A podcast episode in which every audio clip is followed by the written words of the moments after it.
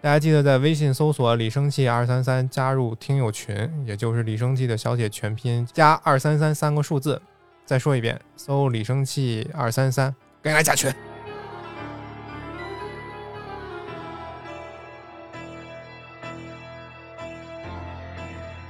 大家好，欢迎收听新一期《亚文化人》，我是李生气。我是鸡哥，今年这个夏季片真是有点看不太懂了。这一季的主题应该是相对性，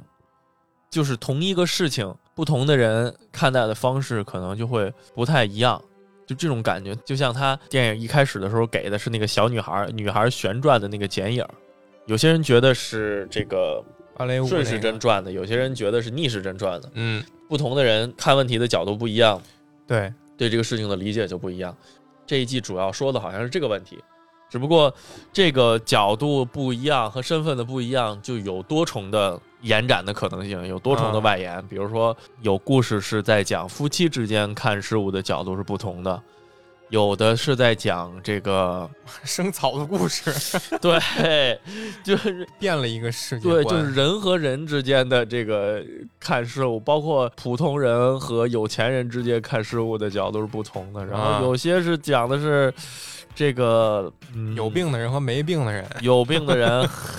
和没病的人，对，就是路人和这个健康的人，包括啊有病的人、病人之间看问题的方法也是不一样的。然后对还有比如说就是自己的女儿和嗯他女儿的朋友们看到的问题、看到的东西是不一样的。啊，大概是非这常种好，这种感觉，很难用一个关键词或者是怎样的嗯去定义它啊、总结的不 错，嗯，就总结了，这叫总结 吗？总结的不错。我觉得比他整个电影里台词都多了呀。然后这一集呢，呃，嗯有四个故事，前三个是比较传统风格上的这种世奇的反转加反转的这种故事，然后最后一个是比较走温馨路线的，我觉得最后一个挺好，我挺我很喜嗯欢最后一啊个，，最后一个还不错。然后嗯这一季一整个看下来也感觉还可以，比至少脑洞是有的，崭新的，嗯，啊对，对，脑洞是崭脑新，啊洞是，崭新的。反正我们就挨个儿说说吧，四个故事给大家说说讲了个什么大概的故事。好的然后第一个故事名字标题叫外卖，叫什么什么扩外外送，对，就是外卖。然嗯后讲的是一个外卖软件儿，围绕这么一个软件儿展开的。嗯，主要是两个人物，一个是一个居家办公的网页设计师，不是说他们他们那个单元楼门出了密接啊，就是他本身就是一个类似于这样自由职业的这么一个嗯人，也不需要坐班儿，对，但是是做网络网页设计的，对嗯他的工作性质就是在家就能完成，对对对，所以他足不出户呢也能有收入。那对虽然不多呢，但是也能勉强维持家用。对，他媳妇儿呢是相当于是一个养老院啊或者是医院里边的一个护士，应该是一个护士，啊嗯，所以工作也比较忙，对，几乎没有休息日，然后手底还有一群，呃，老头儿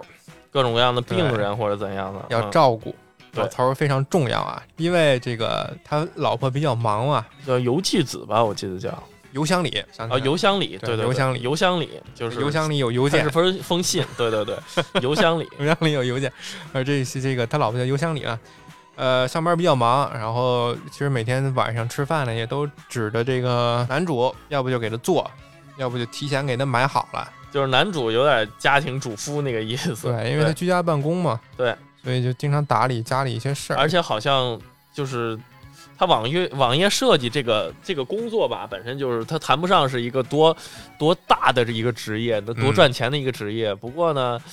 也还能度日是吧？能够对维持生计的那啊样一个职业。啊人家最低工资好像都一万多呢，你别看你看日本的消费多高呢，人家光外卖费就八百日元，啊、确实，点外卖成本比较高。他老婆这个邮箱里回来之后，发现她老公生理啊什么都没准备，嗯这啊就是饿饿着肚子是没没得吃，饿的不行他了，嗯有点儿不高兴了。结果这个男主就说：“你别闹了啊， 别闹，我给你点外卖。对，想吃什么自己点吧。结果呢，但是这个外卖它需现在是配送高峰时期，晚餐时间嘛，啊刚下班那点儿，那得需要俩小时吧送过来，嗯，然嗯后他就翻翻这个应用商城，看看有没有比较牛逼的其他的外送软件。嗯，看完了小蓝，看完了小黄某啊团不行看完，看完了这个那个某妈是什么什么了么嗯也不行，也慢，就下下一新的吧。翻着翻着就看到下了一一小绿， 看着一个广告宣传语特别夸张的这么一软件，啊什么宣传语呢？写的是下单两秒即送到， 我操！这个我打一喷嚏就送到了，准时宝可能买一个都有送晚的机会，那你两秒都送到，这也太能扯犊子吹了吧？嗯他就抱着试一试的心态就下了，嗯，那下载速度也挺快， 哎一秒就下完对，了，那下来送，甚至安装都安上了。想买一份汉堡套餐，嗯下单之后除了要付这个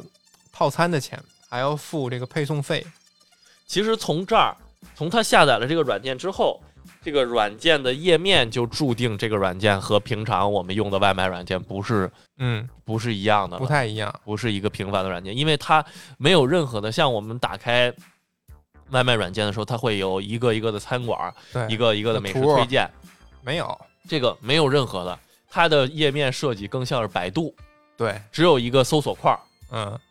把你想输入什么进去，对然后它就会生成是否配送、是否能够给你送过来嗯，和配送费需要多少钱，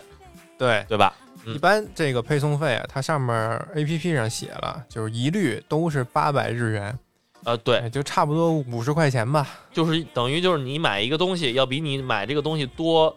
八百日元，然对后送到，嗯，对，这个配送费在日本好像也算比较高的了，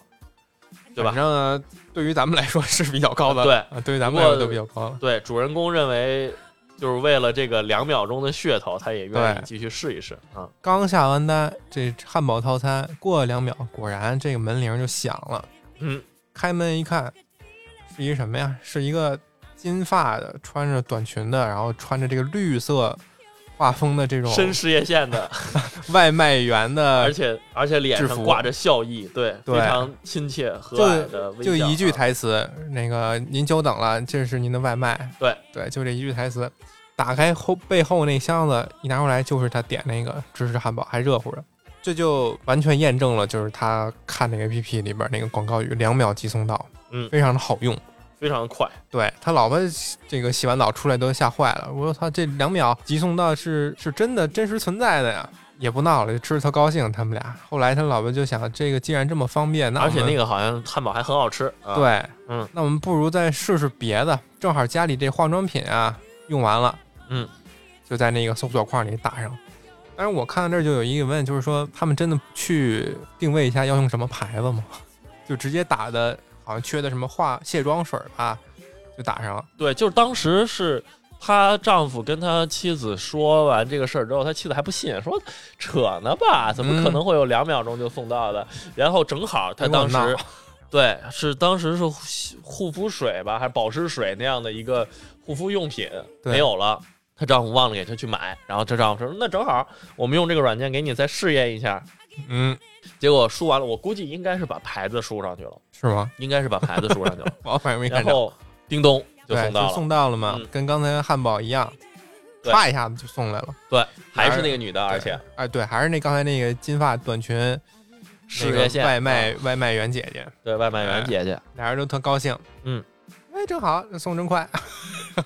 后来俩人就觉得这软件真不错嘛，就一直决定买什么东西不就加点钱嘛，但是这么快也就值当了，所以就一直用这个在买，嗯买各种各样的东西，嗯呃比如说这个好吃的呀，好玩的呀，甚至啊，甚至就是说不管多远，就连刚在美国开的这么一个牛排牛排店的店东西，它都两秒之后给你送过来，对，所以从这儿我就意识到，好像他你要想买东西，还是要给他输入进去牌子的啊，啊、还是对有需要有品牌的，这样他能精确精精准定位你要什么。嗯、对，那么后来他嗯们发现这个软件儿啊如果呃送现代世界上存在的这些东西都这么快的话，那就是说我能不能用它找一找我曾经丢掉的那些东西呢？因为这个男主之前把他们求婚的结婚戒指戒指不都不是求婚啊戒结指，婚好像的结戒婚指戒指给弄丢了。对他们现在就开始试了，他们就开始想挑战，因为什么东西都这么快，哪怕是国外的东西都这么快，他们就开始挑战这个 A P P 的底线了，啊，对吧？太他多说了这个东西到底这个 A A P P 到底什么能送，什么不能送，是吧？ 对，什么能送，什么不能送啊？然后他们就想到了这个，我哎们就开始嗯，拿这个婚戒试，因为丢了嘛，找不到了，嗯反正也找不到了，就在啊框里边输，哎，是这个多少多少年前丢失的，谁丢失的呃结婚戒指？嗯，呃，而且因为这个东西本来就是属于他们自己的，所以你下单之后只需要交配送费这八百日元就可以了。对，甚至都不需要购买，因为这这个戒指他们说是花了呃几十万日元很多买的很嘛，贵的一个戒指，对嗯结果这么一输，发现只要配送费，那很高兴啊，就两秒之后直接就送来了。嗯，他们就发现了这么一个算是一个小 bug 的这么一个用法。只要是属于自己的东西，好像都不需要配送费，自动寻物功能算是。对，然后邮箱里他上班的时候有一个老头儿跟他关系还不错，他的一个病人应该是，对，就是他照顾一病人跟他关系还不错，他一直怀念着他死去的妻子，对对，送给他的大火一里块面手表，对，所以这个邮箱里就出于好心嘛，就想帮他找回来，他就嗯用这个软件儿一输，这老头儿哎丢的多少多少年丢的手表一下单嗯送来了，当然他不会在这老头儿面前用啊，肯定就是说在哪哪儿找着了什么那种感觉，嗯，挺神奇的。后来他们用了一段时间之后，发现这个软件其实还有一个更牛逼的用法，嗯哼因为他们是夫妻嘛，相嗯，当于是你的就是我的，我的就是你的，互相是对方的所有物，对。这个一定要说清楚啊。，对，有一天他们两个相约去看一个剧，看一个舞台剧还。是一个啊，他老婆啊，因为加班嘛，所以快迟到了，嗯男主就着急，就想起来这软件了，就说你能送这个。能送吃的，能送喝的，甚至还能送之前他们家这个死掉的小狗。嗯，那能不能把这个活人也给送来呢？那就是把把他老婆名字输进去了，什么什么邮箱里。结果一看这个价钱呢，也不要钱，就是因为他们什么呀，夫妻关系嘛，你的就是我的，我的只要就是一个你的八百块钱的配送对费，只要五十块钱，嗯对不管多远，两秒之后我就给你送到。啪一下子，老婆就闪现在了男主的跟前儿，俩人嗯就去看这个舞台剧去了。后来男主就开窍了嘛，说这个东西啊太好用了，嗯怎么好用怎了？么好用啊？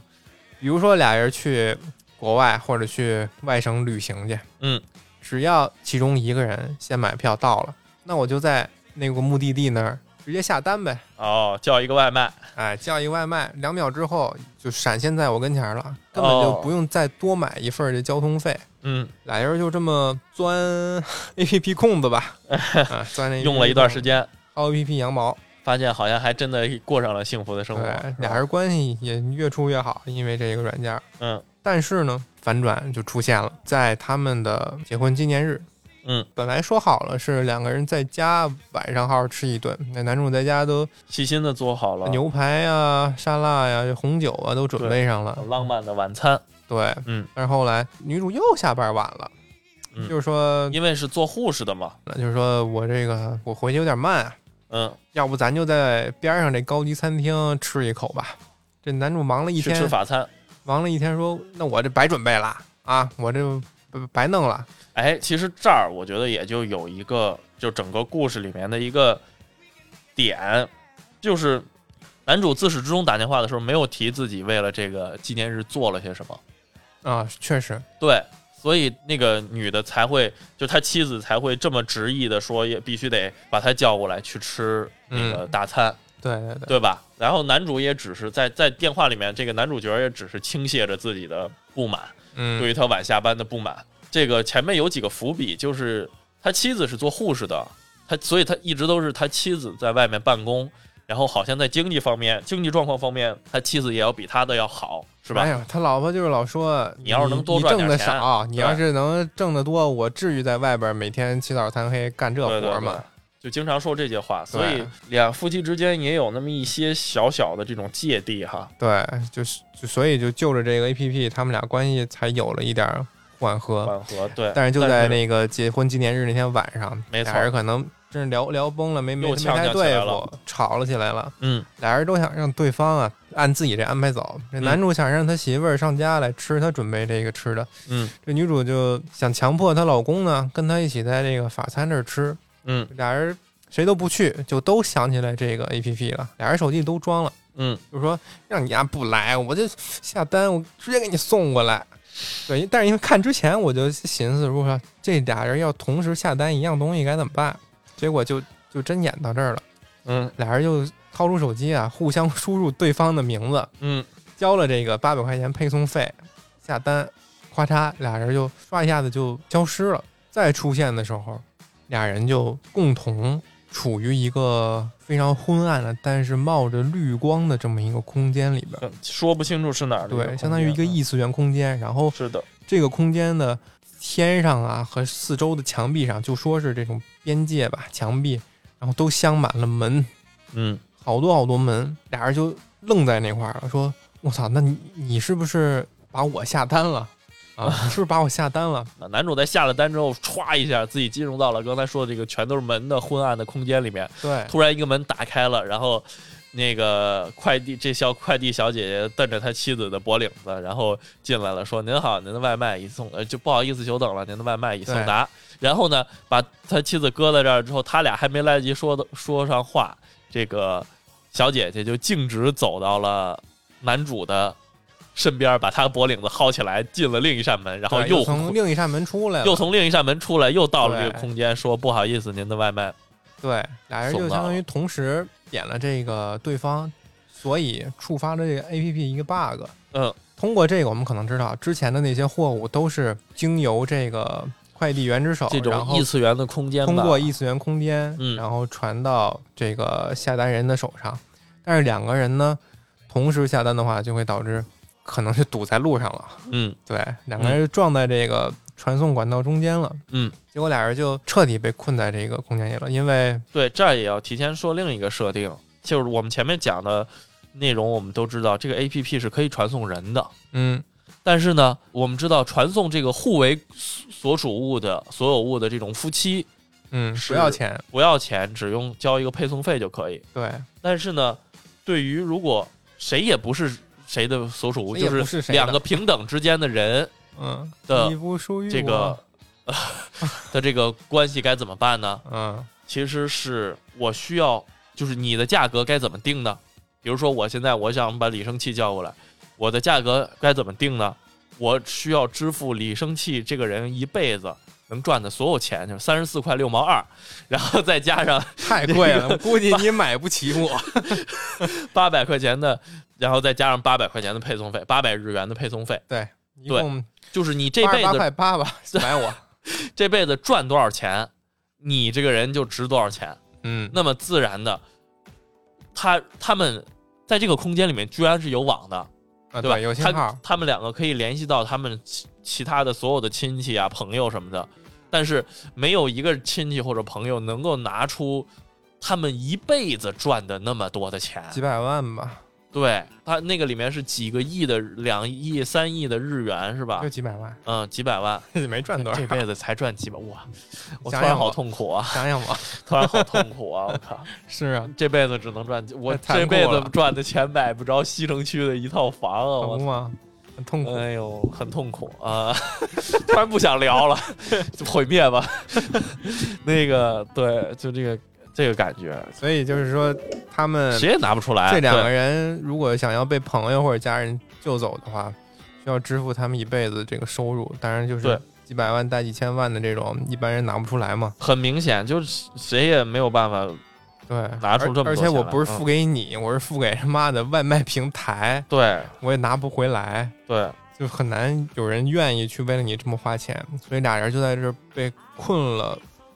就开始被困住了。对，就就是一个死局了，所以两个人就干脆寻思寻思，俩人凑合在这儿过日子吧。嗯慢慢的就从外边儿这个，当然这个有网啊，有有软件儿，有外卖软件儿，所以他们这些东西还能买，而且这个男主又是居家办公的，嗯他这班儿还能照上，所以有收入，他就一点一点把买一些物资啊，什么桌子呀、椅子呀、发电机啊呀。因为对，因为男主是居家办公 的嘛，哎，对，无线网啊，买对吃的什么的，就买这些东西在这里边就过上日子了，凑合能过活。对，几乎是把原来家里那些摆设啊全都又买了一遍。但是呢，他妻子，他男那个男主可以，还可以继续居家上办公什么的。嗯但是呢，他妻子就彻彻底底的失业了，没错，因为他自己没有办法去医院嘛。对，所以，哎，好巧不巧，之前一直是他妻子说她嫌弃她丈夫的这个经济状况，但是现在他妻子真的需要她丈夫养活对了，就这么一个状况。嗯嗯大概就这么凑合过了一年吧。嗯，过了一年呢，昏暗的空间啊，到处都是日常用的杂物，很压抑了，其对实，然后也甚也见不到其他人。对，甚至在男主和女主之间呢，有一道屏风，这个屏风上是女主写的字儿，说私人空间禁止进入。可以看出来，当时他们这两个关系因为 闷得太久，啊再加上又没有出去的希望，而且两个人关系本来也有一点小摩擦，嗯就发展的越来越惨了，跟离婚差不多了。对，然后这时候男主就想到一个办法，不得想到了一个办对法不，得不说啊，一年才想到，也真妈够聪明的。真是的，就是说，既然结婚之后我们互相买就不要钱了，那我可以先跟你离婚，然后我再跟外面的人结婚，让他把我点出去，把我点出去之后呢，我再用软件儿，呃，我我再和跟你结复婚婚，嗯然后我再把你点出去，这样我们两个不就都得救了吗？嗯，所以男主就一直在这个网站上啊相亲，嗯，没相几回呢，就提出要跟人结婚，那当然，谁他妈有病啊？是跟你一个还没有真实见过面的人就和你递交这个结婚申请书，对呀，当然是不可能的。而对啊且呀，我我也在想，本人不到民政局去，真的能办结婚离婚吗？不知道啊， 可能这跟日本的这个法律什么的有关系吧。是，所以男主一直在失败，慢慢也很绝望。对，直到有一天他早上醒来之后，发现自己老婆消失了。嗯，那在这儿消失呢，没有别的可能性，那肯定就是被救出去了呀。那关但是键他俩还没离婚呢，对，那是谁舍得花他妈这么多钱买它呢？几个亿呢啊，两亿日元呢，对，嗯结果镜头一转，女主呢在外头给老公打了一电话，给她嗯这个男主打一电话说：“呃，我现在已经出去了，嗯啊，我现在就要去跟你办离婚，我在民政局呢，我手里拿着离婚申请书呢。嗯，知道是谁把我整出去了吗？嗯是我之前照顾的一个老头儿，对啊，他人特别好，还很有钱，我跟他在一起了。”啊啊，不要再想我了，哪个呢？其实就是之前帮他找回表的那对，个，嗯就是丢表那老头儿，对，多坏吧？你说这老头儿，你图他什么呢？图年纪大，突然年轻，图不洗澡，我人给你救出 来呀！靠就反正就跟这老头儿在一起了，不要这个男主了。但是这男主就，我操，那不行啊！你你自己出去快活了，我在这儿受困，我不行，我得把你拉进来。他就赶紧打开，挂了电话，赶紧打开那个软件儿，就输入他前妻的名字，嗯，说我要现下在还单不了是，前妻妻子的名字，哎，我要输，我要下单了。嗯，就在要摁下下单那一瞬间，平台刷新了，平台刷新了，他再也不能免费的只花配送费就把他媳妇儿叫来了。说明什这么个呢？数字变成了什么几亿几亿日元？对，就说明什么呀？离婚的这个流程已经走完了，他们两个已经再也不是夫妻了。嗯，当时我就觉得这个他媳妇儿可能脑子有点儿冲动了。你说万一但凡这个男主手再快一秒， 那不就被又叫回来了吗？他其实可以做到离婚之后再打电话去嘲讽她老不公的。是他他妻子主动打的电话，是这个男主角打的电话。是，那就是说他如他可以不说呀，那他非怎得么说嘚呢？瑟呢？那他怎么说呢？你挂了呀，你别烦我嘛。啊，开飞行模式嘛，那你觉得那你觉得男主不会给他拉回来吗？不过我我倒觉我得可以这骗个，他呀，就说你你等会儿什么的。我上厕所去了。啊！我去厕所啊。男主说：“你扯臊呢，我们这我们一起在这儿生活一年多了，对，对 啊，你上次拉的甚至还没冲啊。反正我觉得他这样挑衅的行为有点儿失了智。嗯不觉得他吗他本人我估计也可以理解，就这俩人肯定也都早都被关封了。你想象一下，嗯两个人在一个完全密闭的空间里面，隔离了嘛，居家隔离了哎 呦，待一年多，啊，隔离一年多，真受不了。离婚之后嘛，这个女主就和老头儿过上了幸福的没羞没臊的生活，男主也其实心里濒临崩溃，再也受不了了。就在他下单买下一个东西的时候，一直都是这个金发短裙小姐姐这个外卖员给他们送东西嘛，嗯他，就跪下来抱着人家大腿说：“求求你了，我该怎么办？我嗯真的想走出去。”嗯而哎这个小姐姐第一次说了不一样的台词：“想出去吗？想出去的方法只有一个。”然后回身把自己背的那个外卖箱儿递给了这个男主角，什么意思呢？就是让他当外卖员就就能离开这儿了了。嗯，啊。男主就同意了，结果他们是这个，可能 他们跟这这个员工似的，这个异次元外卖的员工似的，嗯，来到另一个空间，也其实也周围也都是昏昏暗暗的，但是中间有无数个刚才他看过的那小个姐姐金发的短裙小姐姐，像复制人一样。只有他一个人不一样， 对，只有她一个是不一样，穿着一样的工作服，性别不一样。对，镜头在拉远之后，茫茫人海尽头站着一个，相当于是主管吧，嗯站在高台上今训话。今天的任务分配什嗯对，么今的，天你去送谁谁谁谁。嗯，外头呢，这个女主和老头儿生活在一起，但是其实他们还在用这个 A P P。嗯，其实这女主在这时候表现啊，就是有点坏心思了。你看到她买的是什么了吗？买哎了一最个嗯后特特贵的画嘛，不对，是，买了一个几亿价值几亿元的画儿，嗯，还哄那 还糊弄那老头儿呢，就是什么你在这儿点一下子，其实就是让老头儿花钱了嘛，对，欺负那老头儿痴呆。他可能就是在一点点把老头儿这钱啊转变成这变种成实体资的产啊东西，是吧然后到时候再转这变成自己的哦，啊。结果就在这个外卖员敲门把那画儿送来的时候，开门一看谁呀、就是自己这前夫。嗯，前夫邪魅一笑，嘿嘿嘿 嘿，就结束了。哎，就结束了。不过我倒觉得，就是我觉得那个笑是预示着她前夫不会做出任何事情了。为什么呢？我觉得他那个笑的意味着就是，傻了。对，就是他不是为了他，他进入了那个公司。我觉得就那一幕，就是所有的外卖员都在一块儿的时候，那一幕的意思就是这个丈夫他就已经失去了自己的个人意识了，他就仅仅成为了这么一个配送外卖的工具人。所以他在当时见到女主之后的那个笑，其实是作为外卖员的一个招牌营业微礼笑貌。性微笑，对是吧对对久等了。对，就等于就是其实已经只是一副躯壳了，但是只不过是这副躯壳又让女主再见到了。当然了，可能我这个想法反而让这个事儿、这个故事变得没有什么意义，让后面这个开放结局变得很没有意思 了。但是，就是可能还是我觉得还是李生气的这种理解更加有意义吧，还有一个就是这个异更加有戏剧冲突。嗯这个异次元空间里，既然它可以招募不同的人来工作，那为什么那个小姐姐都是复制人呢？嗯所以我觉得是不是可能干时间长了就都变成那样了？啊，变性了都？那就那你觉得那些小姐姐还能用人来形容她们吗？这个这个挺挺奇怪的，就是所有的外卖员都是这对样，看起来更像是无人机。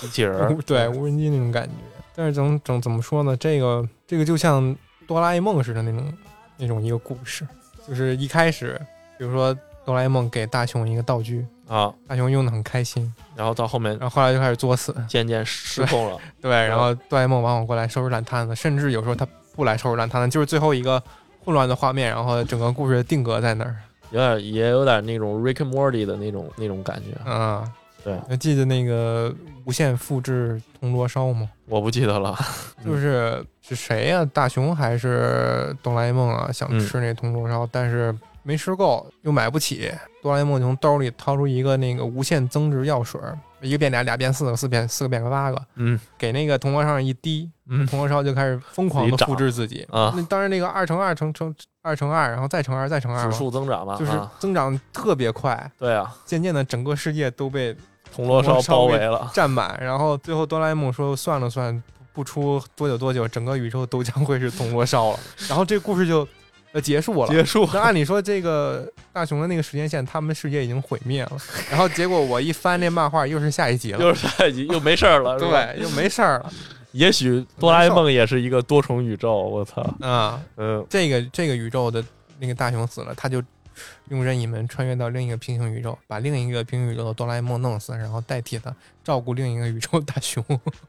我记得是不是 Rick and Morty 好像就有类似的剧情，对，就是他最后而且第一季就有。对对对，第一季就有我自己的宇宙是被什么东西来着，反正给攻陷了，嗯然后最后他们没有办法换了一个宇宙生活。对，反正第一季第一集的那个老爷和外孙和现在咱们看到第五季这个完全不是同一个宇宙的，对，但是其实这 个事儿也并不重要，并并不影响什么，对，并不还是那 影么响混蛋。，对对对，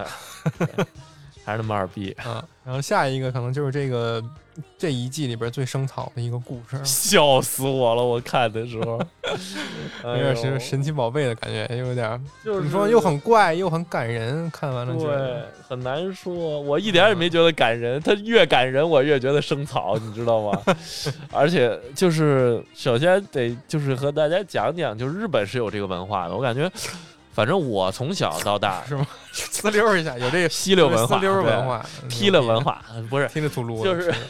呃，日本有这种文化啊。但是我反正从小到大的时候，好像就是个没有经历过这种，呃，就是没有没有过这个以为经历过什么，这个事情就是女优什么事儿孩子们啊，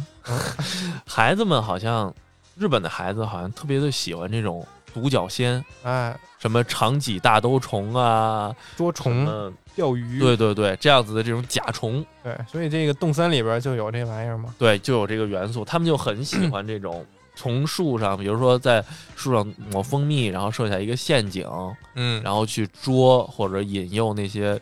大的大个儿的那种甲虫。对，大然独后角仙拿回来再养啊，然后有些孩子会斗啊，会比啊，会养什么的，好像这个事儿在在日本很普遍啊，嗯你是看一那个假是一面个骑童士年的文化，贾斗嘛，嘎它不里边懂不都是虫子嘛？对那对主对角就是一大独角仙，所以对对他们对这个文化还是挺盛行的。对对对嗯。然后呢，这是一个事儿，还有一个呢，就是我想说的，就是嗯，现在好像现尤其现在年轻人对于宠物什么的更加的重视哈、嗯养一只猫、养一只狗啊，更愿意把更好的东西留给他们，让他们吃更好的狗粮，或者说睡更好的条件，这样更好的好吃好喝的这样伺候着，对吧？嗯，甚至我觉得，可能还会有部分人，就是哪怕说自己省吃俭用一点儿，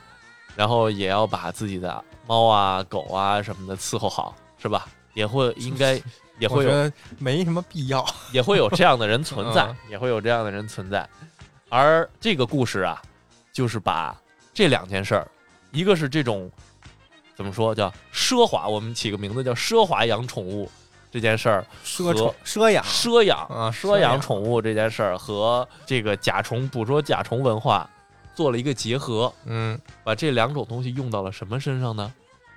捕捉土豪和啊奢养土豪身上。捕捉有钱人，没错，你想的那个土豪，就是我们平常想的那个那种大公司的老板，对，穿着板挺的西装，有钱哦梳着的老头儿老太太，梳着整齐的头发，然后或者戴着名表啊，穿着名鞋呀、这样子的大老板们。对，你只要把每天晚上把银做的蜂蜜，银做卖的蜂蜜，对，涂在树上，树上。第二天早上就会有很多的土豪、企业家、资本家 站在树 前面 对，舔那个抱着树啃，舔那个树。然后呢，你只要拿着你的银座专用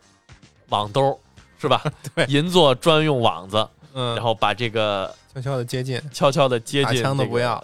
资本家，然后呢，把这个网子往人家的头上一套，啊，它就成为了你的宠物。对，抓的时候这小孩儿他爸还有一句。那目前要临近股东大会了，土豪们的情绪都很紧张，一定要小心，静悄悄的接近他们。然后就开始了，你就捕捉到了这个，你一捏这个这些土豪们、资本家们的后后脖领子，它就成为了你的个人宠物。对他们那个头那个网兜一照这些土豪的头，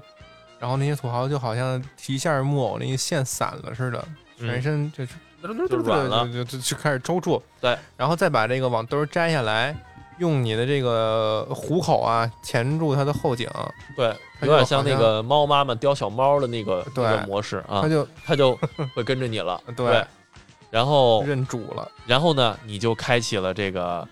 你的土豪宠物的奢养生活。对，就是这些土豪呢，他们的身体构造很特殊，他们只能吃银座生产的食物和饮料，对，只能喝银座座的水，只能吃银座产的牛排呀、鹅肝呀、嗯这些东西。买的，反正就是贵。如果对，所以什么是银座呢？银座啊，其实啊就是可能日本从一六几几年，然后一直到现在逐渐发展起来的这么一个繁荣的一种购物的集合体吧。嗯相当于是北京的这种 SKP 啊、王府井似的嗯，这种感觉。大商场一对样，里边都是名牌儿、奢侈品、好吃的餐厅这种感觉。然后这帮有钱人可能最常去的一个地方，彰显自己身份嘛。哦，嗯，哦，所以就是用这个银座牌子来表示说这个食物什么的高级是吧？ 三里屯儿那咱学校附近不也有一银座嘛？啊，东直门银座对，啊是东吧？直门银座嘛，啊 哈，对一样的感觉。对，带我们去吃萨莉亚，对，我们去东直门银座吃萨莉亚，奢华中的奢华奢华。经济中奢华中的经济。啊嗯，关键就是这个这个土这个土豪吧，身体还特别娇气，是吧？只要不喝银座的水，不吃银座的食物，就会得病，过敏了，身体就不。好，就会得荨麻疹。嗯，对，而且呢，这些东西的这这些土豪们的领地意识极强，自己只要是就是必须还得自己在屋家里面也得有一屋，有一屋，对，然后自己不喜欢的东西就往外扔，然后只有自己喜欢的东西还不能让别人碰，还不能让所谓主人，还不能让主人碰，对，是极吧？难伺候，对，而且呢，他们甚至还有一些很烧钱的爱好，就是比比如说人会做那些 事，打高尔夫、蒸桑拿、嗯，开 party，、对，然后骑马呀什么的这些哎马术爱好。对，那么我们可想而知，这样子的生活，你别说是养一个宠物 我，自己我过不去，自己对对于这些，对于这个故事里的主人公，他们自己都都是负担不起的，嗯，对吧？不过呢，竟然这个父母想了一句，哎呀。反正是孩子的爱好嘛，支持一下小孩子的爱好，所以呢，也就节衣缩食的给给坚持下来了。然后就嗯这样的一个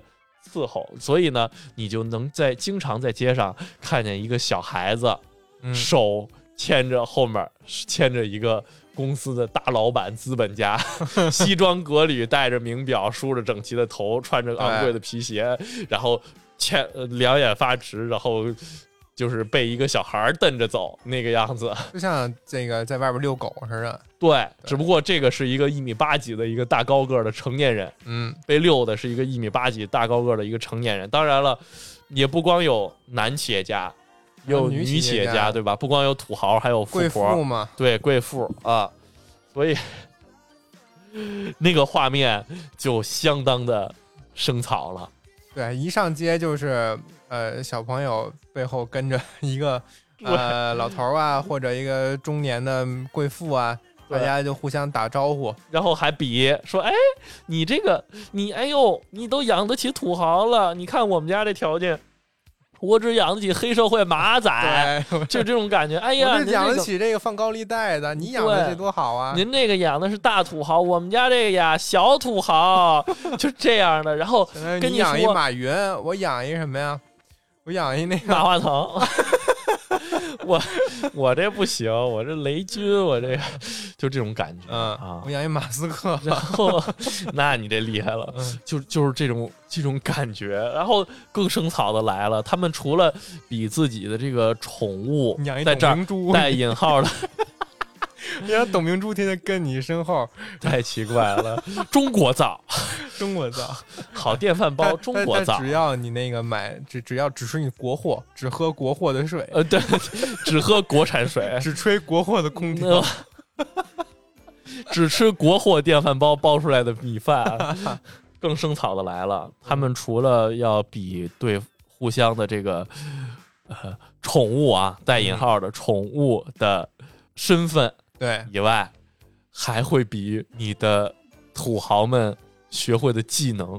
比如说，哎呀，前两天我教会我的土豪叫我的名字啦。这时候，那个啊土豪就会发出一些不不是很像人类发出的声音，是是吧？？啊指指丧北，尸似的，我的指北，而那样的，就刚学话，刚刚刚学会说话那样子的。然后包括还有到了剧情后面发展在到在后面的时候，还会看到有主人和土豪玩抛接飞盘的，对，就接住活啊脱。脱当这个小宠物养，对，就真的像是我们某一种人类的好朋友对，啊，完全丧失了就是之前自己被抓时候人类的那种那种反应，正常人类该有的样子。对我已经说不下去了，太奇怪了，这个这个故事啊，就讲到了这个主人公嘛，就这个小男孩和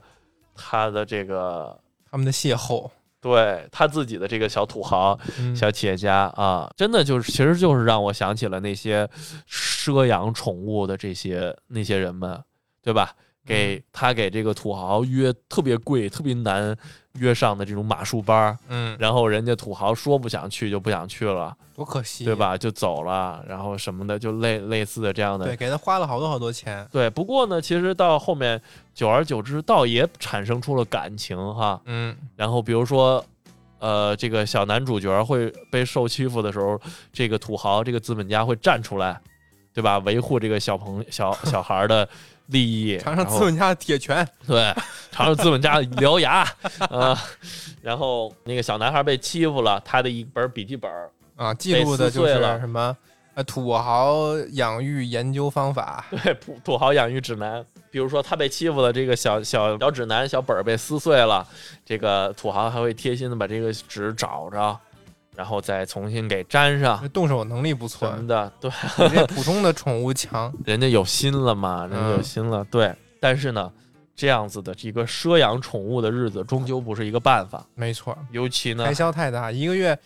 得三四万呢，嗯五养这么对一，个，好像说那个日日元差不多得五十万日元呢嗯啊、然后雪上加霜，就遇到另一件事儿，就是他爸爸的公司，他父亲的公司不景气，嗯，裁员了。被裁了，对他家爸里爸没有收入家来里源面了，就失去了稳定的收入，那么自然就负担不起这一份这么奢华的养宠物的生活方式了，嗯所以没有办法，小朋友就只能忍痛嗯，把放生了，把土把 土豪豪放生了，放生了。对，因为养这个东西。一开始我们会想，如果你抓到一个特别有钱的，是不是他的钱和资产都归你？但其实没哦有，并没有你只是养了他。这个人这么一个人而已生命，对，对，而且这个生命还是一个极金贵的一个生命，对对所以他的钱跟你没有任何关系。对然后呢，就就放生了，然后其实到此为止还比较感人哈、还什么什么那个小孩还哭，然后那个人狗呃那个情未了， 对对对，然后这个资本家土豪也哭啊，我舍不得你啊。那当然了，这资本家，而且那个资本家也不会说话，但是他、嗯他在最拜拜后。拜对他，他他最后学会了叫这个小男孩的名字啊嗯什么的，然后小男孩最后把把这个他 f- 修补好的这个小本儿，最后给那个土豪留下了纪念，嗯，是吧？对，然后呢，时间就一晃一晃到了十年之后，嗯，呃，铜锣烧占据了地球， 男主嗯，男主角也算是长大成人，开始求职找工作，然后他面试到了一家儿公司呢，这个公司在两轮面试之后，特别要求，特别邀请他，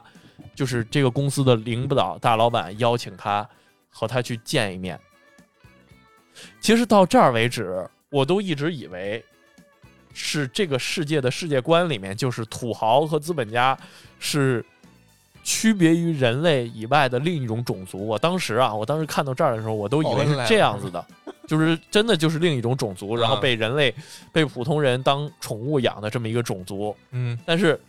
我其实我看到这儿，我才明白你之前跟我说的话，就是人和宠物，就是在这个这个故事里面，有一种技术是可以让人和宠物来回切换的，是吧？嗯就是他来到了这个公司，然后见到了这位很多在这儿干了很多年的员工都不得已见到真容的这个大老板，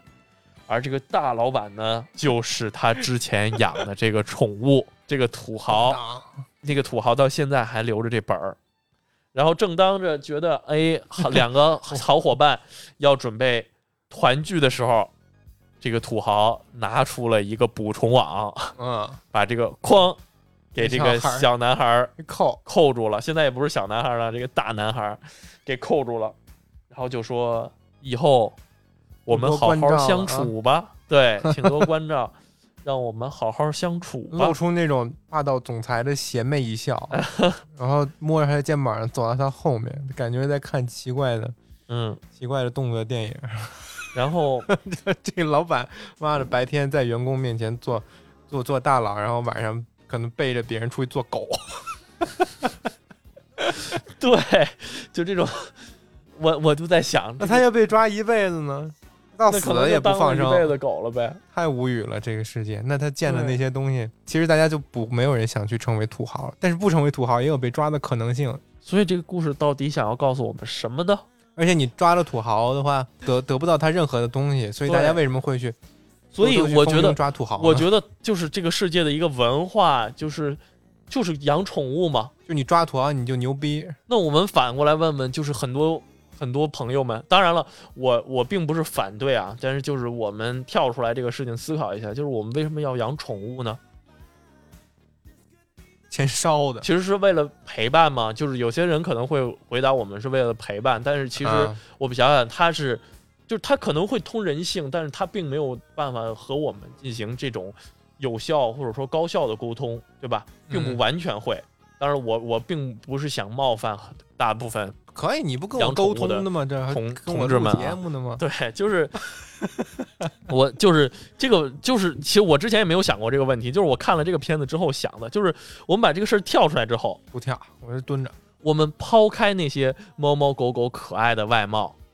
嗯我们就想想它是一个中年油腻土豪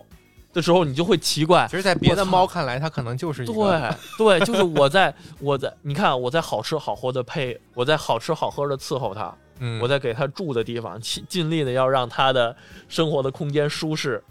甚至说我没有办没有给他舒适的空间，没有给他舒适的饮食，没有给带他遛弯儿啊什么的，他就会生病，嗯对吧？其实是很难伺候的，而且我还要忍受他的一切的这种不好的脾气，咬我，对吧？他随时一生气就拽咧子，一生气就离家出走。你离家出走，你还得去找，然后拽一生气拽咧子，你还得去吼，嗯呗，干嘛呢？对吧？给我啊就自己找事儿呢。就对，就是突然就觉得纯纯冤种，你知道吧？对，大家啊然都后争着在这个世界里边做大冤种。对，当然了，这个也不是指所有的这种养宠物的人啊，因为很多人可能也是比较理性，就是养宠物也比较找吧，理性找。我吧。不是不是 真的，啊就是，但是我是真的见过，我是真的见过，就是那种特别离谱的，啊，你就是儿你应该也听子说过，就是那种人不如狗，就是啊我们看完了这个狗的生活，我们觉得他妈我们活的不如这只狗，哦，给狗吃战斧是吗？这种感 觉，对，类似的。然后吃知啥道战斧导弹？哎呀妈，嚯！你知道，就是嗯我不知道这个能不能说你说啊，吧就是你知道养博美是有名媛圈的，你知道吗？包括他们会花很多很多的价钱，就我觉得比人理一次头都贵的价钱去给狗剃毛，然后把它的脑袋剪得圆圆的呀，把它剪得什么什么过一礼的，拜又又然又后飞了这星儿。然后推着，然后推着婴儿车，嗯带着它去参加各种各样的茶话会，啊，这样子，让不同的每家儿每家儿太太们带一只狗，就这个样子。然后这个博美一天走的路，可能还没有这个太太们走的多。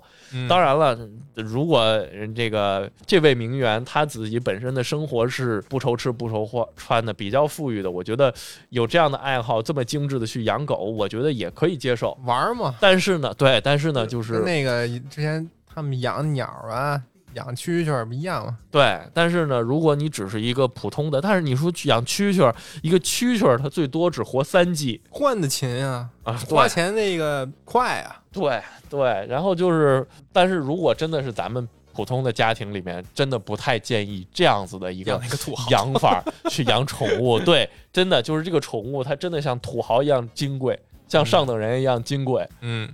那么。家猪吃不了细糠， 什么野猪吃不了，山猪吃 不了细糠，不是是？家猪吃不了 野菜，我我也不知道该怎么说了，真行，就是这种感觉。一个，这是我觉得最最明显的，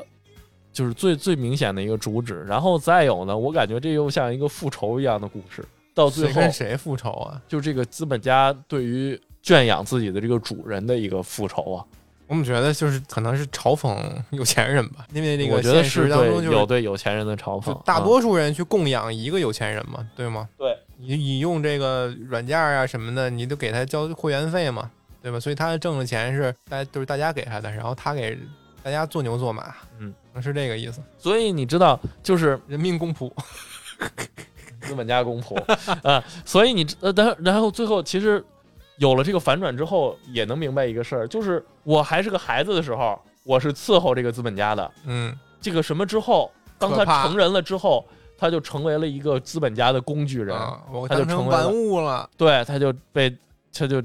打工了。其实太真也实是了，这个从儿童时期到成年时的这么一个过程啊，其实都摆脱不了资本家的魔掌，没有一个时期，没有一个时期他过得痛快了我。想起来了，就是刚小孩刚把这个老头儿领回家的时候，嗯，这个他妈就说：“哎呀，这个我可得 我我可得好好对他。虽然我之前不太赞成，但是一旦我们家这孩子对他没有兴趣了，这咱们家不还是得我养吗？嗯，就是说这小孩如果跟他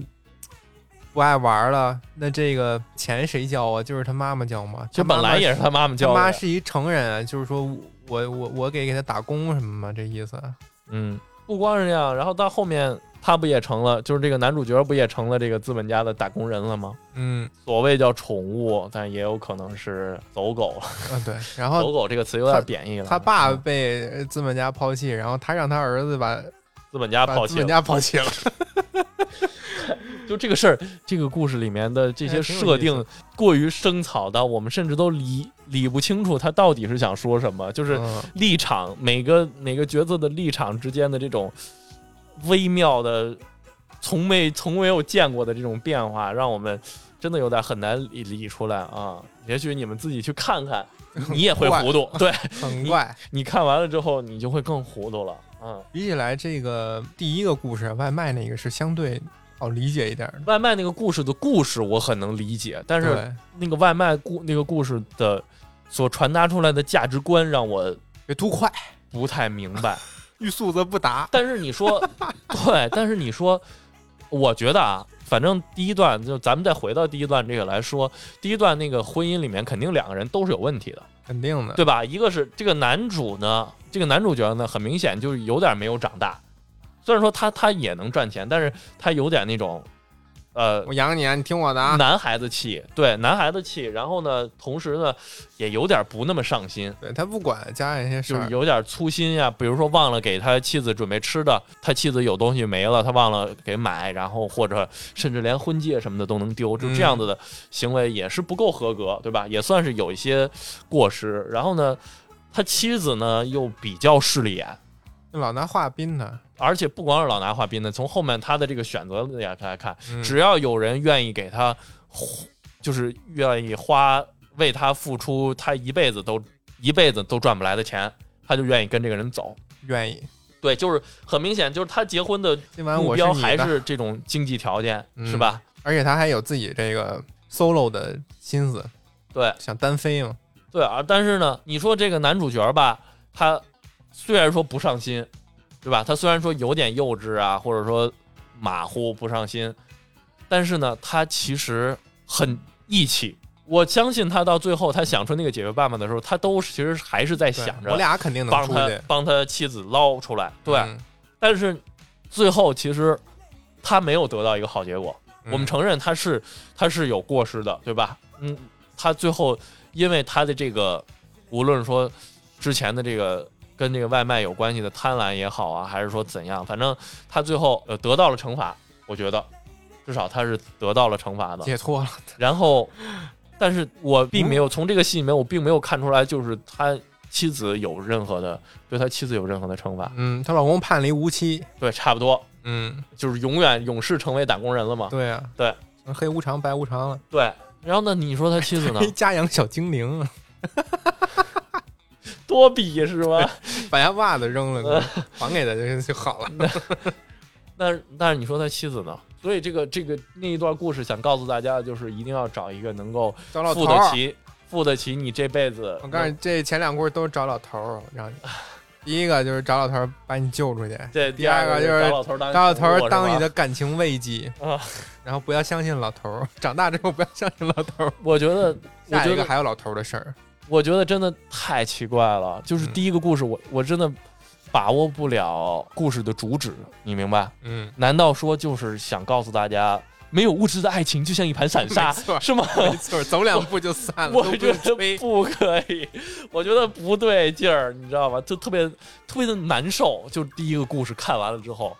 然后第二个故事倒还可以，就是第二个故事就是那种寓言式的那个什么，就这种寓言式的那个什么，小故事，我也说不出来为什么，反正反正就是有一点点带讽刺的那种那种感觉。第二个故事嗯还好，啊然后其实我觉得到后面真的第三个、第四个故事就就是真的观感的感觉都比第一个要好。嗯，第一个太奇怪了，我感觉像吃屎的感觉。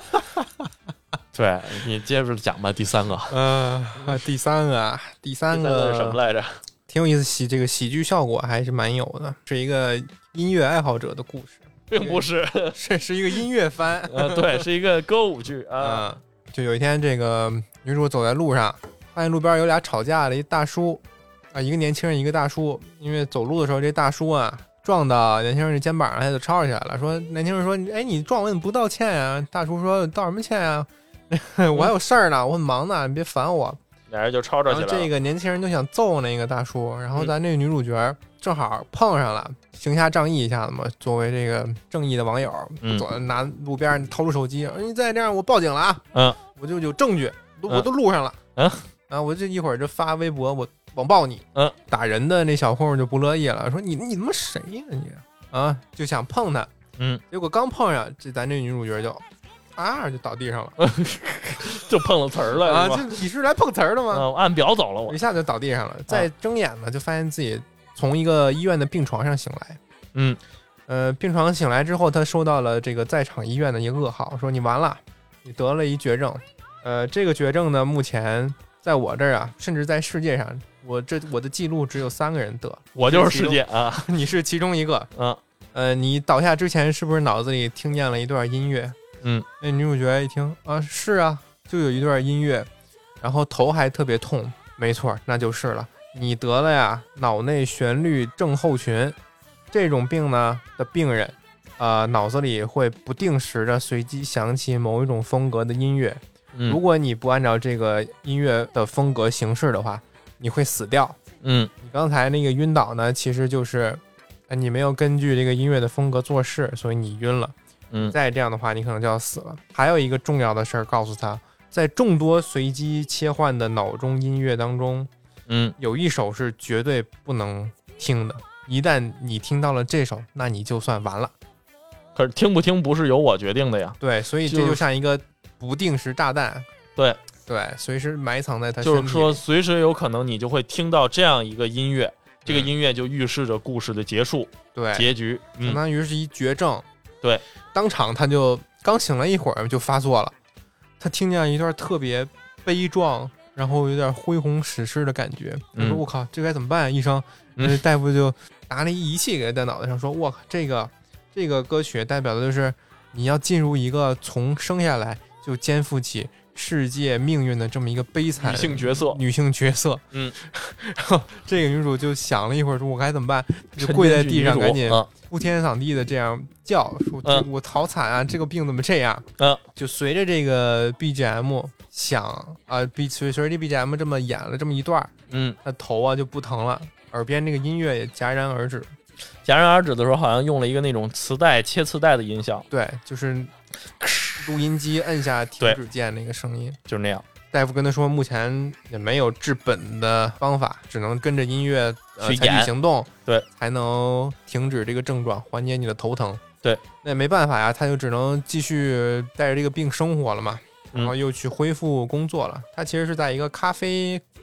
店这么他一个是嗯公司做了上一班个，对，他是开了一家咖啡店，呃，他们这公司可能就是相当于什么某某巴克的总部，企划对，这样子就。嗯到处开咖啡店的。 嗯正好当天他们这个要讲 PPT 的人不在，领导就把讲 PPT 这活儿给他了。嗯，那他正好有这种病，又在众人面前讲 PPT，那你想这病一旦发作，你就非常的社死啊。而且好像他们公司的大老板什么的、社长什么都对在啊，当天这社长啊很重要的一个类。会长啊似于企划会的那样全的在对，一个。你要给搞砸了，那就很危险啊。 嗯结果刚一开始讲，耳朵边就响起了那种音乐，我给大家到时候放一下啊，你会听到。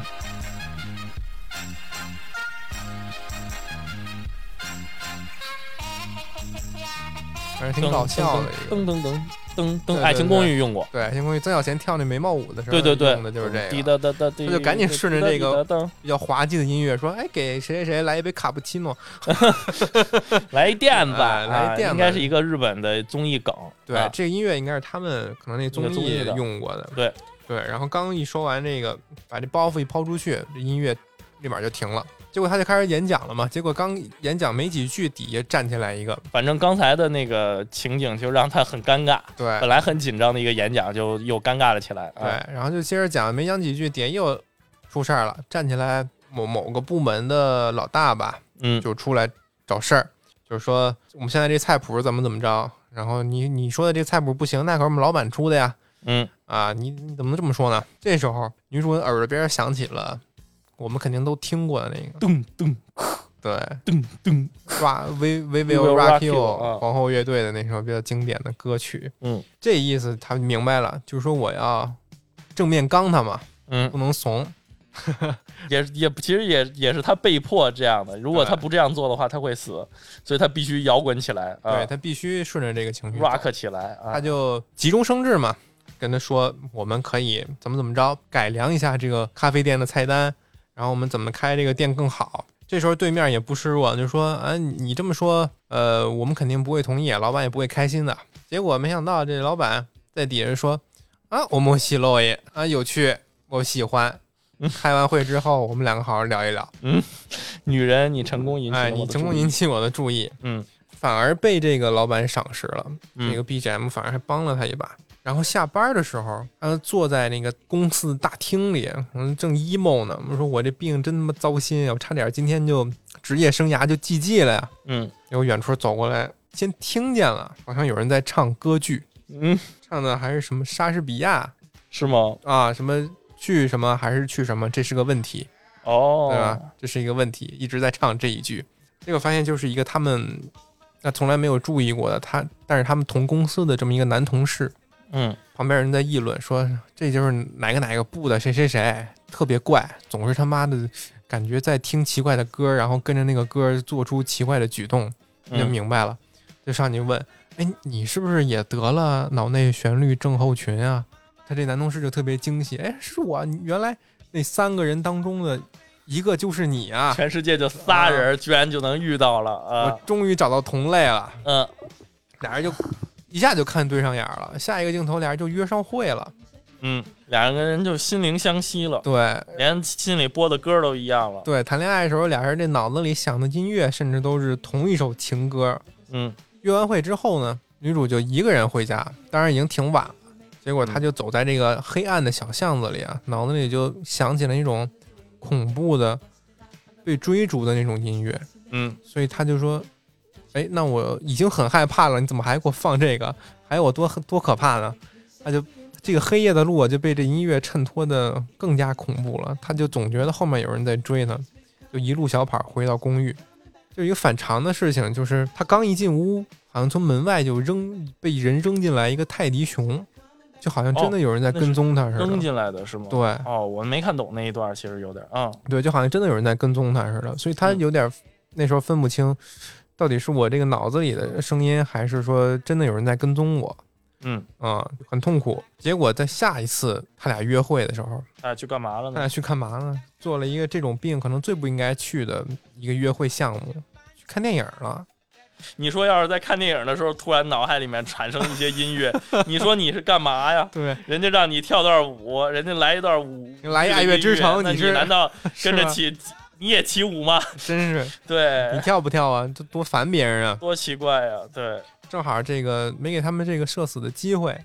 刚看着看着，突然从外边进来一个蒙面的劫匪，不是，其实是有这个机会，说言出法随了，说到就到了。人家男主他另一个他的这个男朋友突然产生了一个啊悬疑片的 BGM，、啊， 对，那种悬疑恐怖的 BGM，然后他就说完了。完了，我的脑袋又要让我演戏了。然后他女女主就说：“那我我陪你出去，陪你演啊我陪你演，走，咱俩赶紧，咱俩别影响别人，咱俩赶紧出电影院。啊，就结果这时候正巧嘛一打开出电影院的门，有一个戴着面具的人，拿着刀，举着刀一把正揽对过着她的男男朋友友。。对对，说你这个除了这个男男孩和女主角之外，所有人都出去，要不然我就嘎嘣了他。嗯，这时候所有人都很听话，都跑出去了。啊 这个肯定了偌大的放映厅里边就他们只剩三他个们人，三个人，对峙了一会儿之后，这个歹徒突然叫出了女主的名字，嗯，说什么、呃叶海小姐，你哦记得我吗？女主一看，你他妈谁呀、 你鸡巴谁呀、你是哎，摘面具，嘿嘿，就是我，啊想不到吧？想不，到吧？然后女主还是一脸懵逼，你是谁 呀、然后这歹徒就把面具扔一边，戴上了这个兜里的眼镜，说：“哎，是我呀，你看看，记得我吗？”结果这大叔是谁呢？就是当时他被确诊之晕倒之前，呃，他想要报警帮的那个大叔。大叔就说：“我在被那个混混缠之前，我脑子里想起了一阵宗教类的那种管风琴，是非常恢宏的音乐，当嗯，时很困扰，我我到底在干什么呢？我我到底该干什么呢？结果他在被混混缠上之后，就发现了女主一眼就沦陷了，说原来这个音乐是要我把你当女神一样崇拜，嗯，我没有你，我这个头就要炸疼炸了，我会死，所以我就一直跟踪你。那天晚上，女主感觉有人跟踪她，其实就是这个大叔一直在跟着她。嗯，然后大叔就试图用刀去结束这个她男朋友的性命，说这个女女神应该是我的，你不要来捣乱。结果这时候女主她的这么危急的情况下，她的耳边响起来的是什什么音乐呢？是什么呢？是什么呢？ 刚才我们为什么要提哆啦 A 梦呢？ 就是哦，咚咚咚咚都咚，是连着的，哎是吧？我会给大家放出来啊。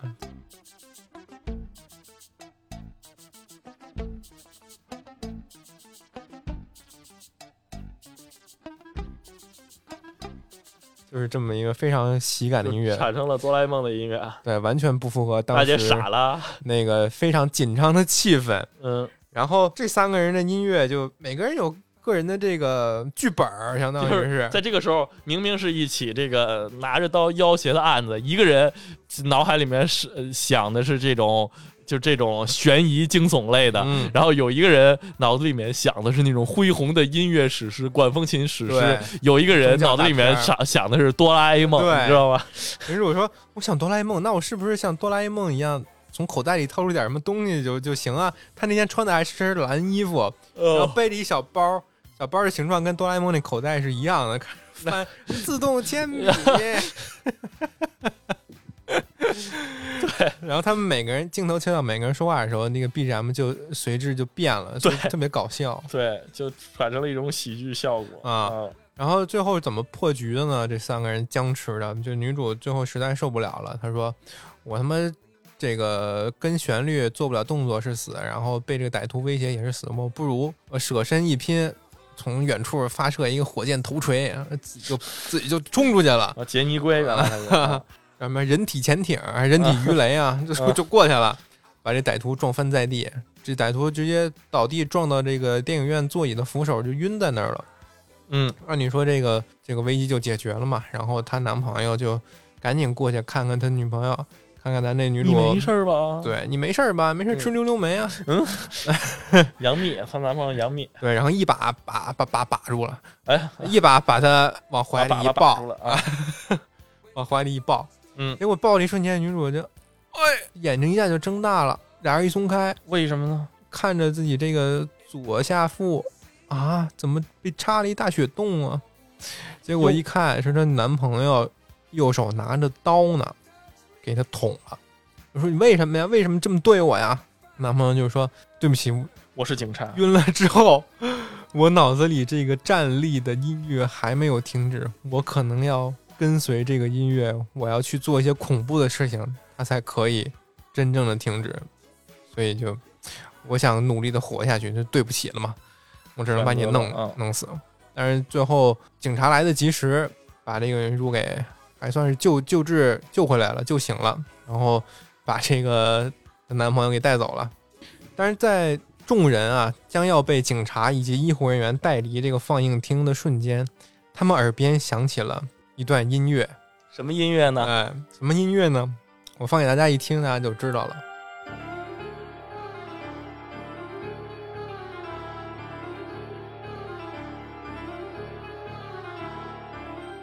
他们可能不明白为什么这个一听就完了，但是作为观众，我们肯定明白了嘛，这个每一集因为的每一结个故束啊事的结束都是这个音乐进都行是转这场，样，对。对，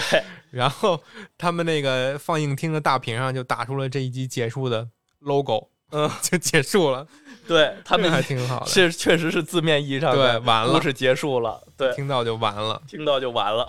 对，这个还挺巧还妙，挺有意思的。嗯，整个这个故事我觉得还可以，还挺有意思，包括喜剧效果也挺逗的。对，嗯，我觉得这可能也是他们真实有一个真实灵感来源吧，就是我们可能在做不同事儿的时候，比如会听一些不同风格的 BGM，我想到的这个灵感来源是，就是我们平常在看电视、电电视剧或者电影的时候，啊，他就们是在一些关键剧情里面，就是会有一些 BGM 对来符合这个什么的心境。然后呢，它只不过是把这个东西提出了一种可能性。如果说你脑内就是会自动想起 BGM，但是你的行为是要跟着这个 BGM 走的，嗯，比如说你脑内产生了惊悚的 BGM，你就得做一些害怕的动作；你脑内出了一些悲壮的 BGM，你就要做一些自我牺牲的事情。如果在这种情况下会怎么嗯办？所以就是你的人生、你的行为就被音乐控制住了。感觉像是一个表演系的训练课，对，然后呢，到最后这个整个故事结束了之后，再又一次打破了这面墙，就发现其实他们真的就是一个这个他们生活的这个世界真的就是一个戏。和我嗯，们看到的是字面意义上一样的，对吧？真的就是一个故事，就连转场的故事结束的条件都和我们看到的嗯《世界奇妙物语》是一样的，挺巧妙的嗯，啊、有时 对，候看电视一旦静音什么的，这个感觉就完全不一样了。那哎对，我想起一个段子，嗯一个一家人嘛，他妈问他闺女，嗯昨天晚上你睡了之后，你爸还在那儿看电视呢，但是他把电视都静音了，是不是特疼你？然后他闺女说：“是，挺疼我的。我爸看的什么呀？” 他妈说：“你爸看的《中国好声音太疼的了，这应该是老笑话了，》。还剩一个比较感人的，没有什么挺好的。反人类的反转。其实我觉得第四个应该就算是我我我这四个里面我最喜欢的一个了，不是第二个啊，不是第二， 第二个 我第二个我觉得第二我个我就特纯喜欢属第捡二一个乐儿，你知道吗？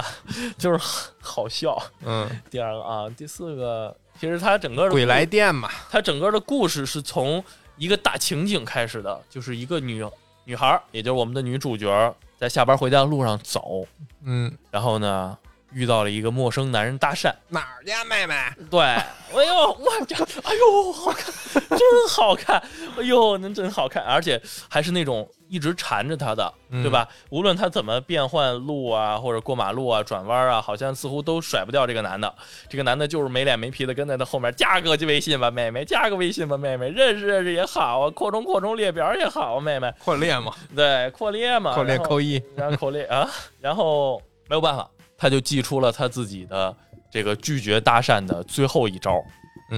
给了一拳，他常常在这个时候就会拿出手机，报警。假装自己来电话了，或者在打电话，这样子有一事儿支出去，也许人家就不找他了。嗯而这个假装电话的对象呢，往往他说的就是他父亲，因为一般来讲，搭讪的男人不会愿意跟这个女孩的父亲有任何的瓜葛的嘛。当然了，这不挨然后骂嘛？？他就拿起电话来，喂，爸爸，哎，您您找我有什么事儿 没事没就事，这个录去你音呢， 录音 呢，去你！一会儿再说吧，录录节目呢。结果呢，没想到这男的根本不吃这一套。 嗯，这男的说呀，那人说去你的吧，这男，这 这男这男的说，哎，你是不是假装打电话了？你是不是假装打电话？你给我看看，装的呀，给我看看，我我跟他说话，你是不是装的呀？你是不是装的呀？我就我也不知道哪来这么女烦的人的很慌，男的，然后嗯呢，这女的就很慌啊，什么？你别别跟这儿说话了，我我这儿打听见电，了别打扰我打电话。然后男孩说：“哎，你看那儿。”然飞后就碟，就顺手对顺手就把这女孩电话抢过来了。就是其实这就已经很冒失了，对吧？对呀，然后呢，真无语，啊这个这男个的。女女孩就很奇怪，又我很今天奇遇到怪，一又下头男，吓人对，真的有点吓，真的有点下头了，你知道吧？嗯这男孩还这留男孩一把这爆炸头，这男的女孩的， 我就长得有点像王宝强。 就是但像是那对个王宝强没有任何那个偏见，但是他就是长相哎像那个个《间谍过家家》里边那个啊哦男主的接有头点像人，哎对他的那个对，百 宝就箱是，他嘛。对，又有点像那个唐人街探案》里面王宝强 那个那个形象，嗯那个爆炸头那个形象啊，然后他就把女主电话抢过来了，抢过来之后拿过去就就好像就是要试验一下是不是真的打电话对，你是不是对吧？演然我后呢？结果女主就抢过来那一瞬间震惊，然后这个心情平复下来之后看，这男的真的在跟一个人打电话，嗯，然后哦，然后这个男的还真的在说哦，好的好的，啊，斯密马对塞不起打。扰了啊，我没有，我什么都没有做呢，我什么都啊好的好的明白了，我不纠缠他了，对不起，挂了实在挂了对不起，实在对不起，别再然后烦我女儿，就把他这个电话还给他了，而且这个男的一下就像换了个人一样，嗯，就说谢，实在是就是有冒犯，实在是不好意思，嗯，然后再见，他就走了。你好，嗯再这见女，孩就就很奇怪啊，嗯她，说哎，这个她搭讪招数我没见：“过，哎啊，这是我看的时候我想到的地方。” 对，但是这个女孩就很奇怪啊，明明我没有在给人打电话，嗯，她刚才跟谁聊天了？就反而激起了她的好奇心，她又对反过去追上去，那个男的去问她：“你刚才在跟谁打电话？”然后她说：“这不是你爸爸跟我打电话吗？”嗯然后刚才我从电话里听出来，你爸爸语气还挺挺生气，对吧？然怎么后会确你实，爸语气挺生气，那是谁啊？那不就生气吗？呸，呸，我他爸口气还很难听啊。嗯，然后，哎呀妈，我说话没那么难听，啊去你妈！然后，这故事没法讲了，这故事你自己说要讲这，全是坑啊。然后就是说他他非常训斥的训斥了我，然后你爸还是警察，我我不打扰你了，再见。再见，然后就给这个女孩留在那个十字路口，自己一个人在风中凌乱。啊，我明明没有打电话，但是这男孩说的都是事实。我嗯父亲确实是做警察的，对啊，。但是他在很多年前就已经死了是啊，从背后掏出一网兜，小子， 什么玩意儿？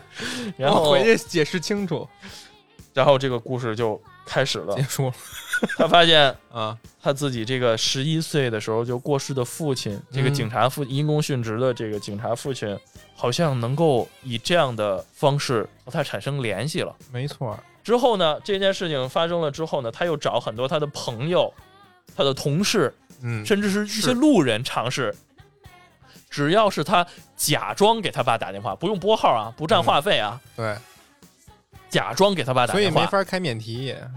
说两句了之后，交给那个陌生人或者他的同事，哭了，反正就说是到这儿都要流要反正嗯流要落泪了，哎呦反正就是反正就是交给第三个人，嗯，那个人就可以正常的和他的父亲聊天儿，嗯，而且聊的都特别好。对但是只要他把电话一接回来，他仍然是听不到他父亲的对，声音，就还是跟他假装打电话的时候是一样的。因为我们都知道，假装打电话的时候对面是没有任何声音的吧，对啊呀，对吧？就是这个样子的。然后呢，他就很奇怪。不嗯过呢，他倒是很快也就释然了。他说不了话也就说不了话吧，但是嗯这样至少能够寄托一些他对自己父亲的一些思念。嗯，就冥冥之中，仿佛他跟他的父亲还是有一定的联系。没错儿，不用光靠烧纸，从这样呢，就又过了三年。嗯，哎，我发现妈日本人就爱用这种大时间尺度，可不嘛，三年前面被关在那个异世界里面，一一年关就是关一年，你也想出一想出才想出一个哎而这且个办法，过了一年，愣是都没有求过，就是过了两年之后才想起来求这个外卖小小姐姐，是吧？很奇怪。然后他就这样和他的父亲以这种间接的方式通话，他一次都没有跟他父亲说过话，但是都是他的朋友啊，他的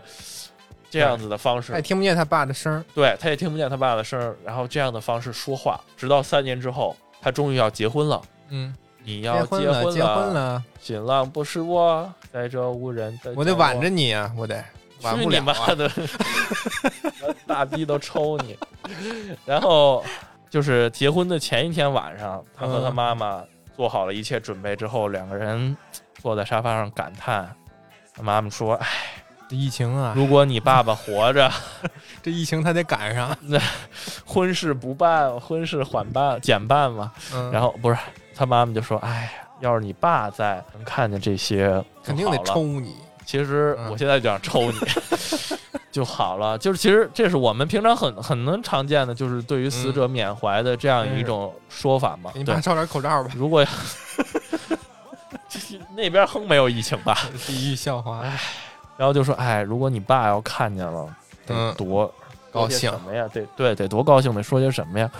然后他女儿就说，那你愿意和和我爸再说说话吗？那女然人后从她脸皮撕 撕，嘿老婆我回来了，碟中谍是吧？ 然后他妈呢？啊，他妈，然后他就 给他 妈黑人问号是吗？啊，本来他妈挺感人的一故事，你这，然后然后他女儿就又是假装的跟他爸通了这个电话，喂爸，然后我妈嗯想跟你说几句话，嗯，然后呢，他就把这个电话给他妈妈了，其实没有拨通那个电话嘛，然后他妈妈接到这个电话的时候，表情就整个已经都变了，嗯，对，不就是住了，对他听到了他十几年甚至二十年没有听过的他亡夫的声音啊、嗯，就是我觉得那段戏真的处理的特别好，他母亲的他妈妈的那个眼啊挺好表，情上的变化，对，真的就从震惊，然后再到那种感动、动容，然后眼泪噙在眼眶里面，眼眶整个红了那样的一个情况，然后她就和她的丈夫已经死去的丈夫聊了很多很多，嗯，对？吧？然后聊到了很晚，最后聊完了，他妈妈又把你跟你爸说两句把吧，对把电话给了他女儿，然后说跟你爸爸说两句吧。但是我们都知道，这三年来他女儿就听不到他爸声音嘛，对啊每次一到转到他这儿，就又变成了假打电话的一个状态，所以他女儿根本就也就没有在意，就接过来了电话，结果没想到真的听见了他爸爸的电话那边的声音，那么然后说恭贺新婚是吧？恭贺对新喜。这么多年，他父亲对他的这种思念呀，对他的这种期许啊，在那一刻就全都说出来了。嗯，三年，就是离他父亲离开他已经十几年了，嗯，然后能够和他父亲有这样子的一个间接的联系，也有了三年了。嗯，他女儿从来没有想到他的父亲会以这样的一种形式，真的再次和他说上话。他女儿就已经其实已经震惊的说不出来是话了，对吧？没对上震惊话，感人的说不说不出来话了。但是呢，这一次是三年以来真真切切的，不是三年以来，十几年以来嗯真真切切的，再一次又听到了他父亲的声音了，没错，对吧？然后其实故事到这儿就结束了，嗯，就还真是挺感动的，就是一个女儿对于自己死去亲人的这种怀念，就这种搞紧破防了，给你，紧紧搞破防了，就紧紧抓住自己和这个亲人在这个世间唯一的一点点联系，哪怕说这种联系不是直接的，嗯，是间接的，但是他仍然不愿意放弃，这种这种这种感觉真的还挺挺动人的啊，他不嘛描写的有点星际穿越那意思，哦，通过那个到最后书架子，和他对嗯，和他女儿，我你收到这条视频，可能已经是几年之后了那个 感觉。啊，我唏嘘了，西哥，继续了，有张纸吧，这这 有纸，没这有有纸，来了来了，哎呦我操， 想了。把把手里辣椒放下吧，洋葱，洋葱，我这洋葱多辣 呢！哎呦，一会儿还做菜还用啊，嗯，吃咖喱饭就是晚上啊。所以我我真的挺喜欢最后这个故事的啊。嗯，但是其实这个故事没有什么好说的，也没有什么么很探讨的，嗯就咕咕咕咕本儿，哭哭，对，嗯，是一咕咕本儿，就是和女儿，就是女儿和她父亲在世世界上唯一的一些联系啊。嗯，这这样还子算一个善良的，我他妈以为是鬼来电呢，到时候最后好像是是这个道理这啊，跑对偏了就是鬼来电，对，，到最后其实他父亲就是说了，可能这是我最后一次见和你通话了，以嗯后可能就没有这样的机会了。对，我得我感觉应该就是他父亲在这个世界上的这种执念吧，一种思念自己的一种嗯，执念，没有能够去冥界转世投 胎，我得然后转一直了在这次人，间。对，然后终于看见他女儿出嫁了之后，他也终于心愿了结，然后愿意安安心心的离开这个世界，是吧？嗯。这种感觉。等着他结婚呢，可能不结婚我不走，不结婚我不跟你说话，那这催要婚呢。这要是一个， 那这么看还是一个挺封建的父亲，是吧？哎，你不结婚带了个我女踏实啊婿了回，来，你就别回来了， 我就跟你 断绝母子、你母父女关系。啊 我一开始跟那个搭讪聊特好呢，未来女婿，给人吓坏了，给人家，那你威胁人，一看这男的就不靠谱。哎，对我其实突然想说一个事儿，那个第二个故事嗯就是从包括从后面的反转，我们发现其实资本家就是资本家，然后普通人也都是，就是资本家是人，普通人也是人，对吧？就是这些设定，其实和我们人类社会还是挺像的，现实世嗯界是相似的，但是它究竟是哪儿，让这个究竟是什么给予了这个故事这种魔幻的生草的色彩呢？你仔细想想，其实是那个捕虫网，嗯有那个捕虫网，才能够把人类变成宠物，嗯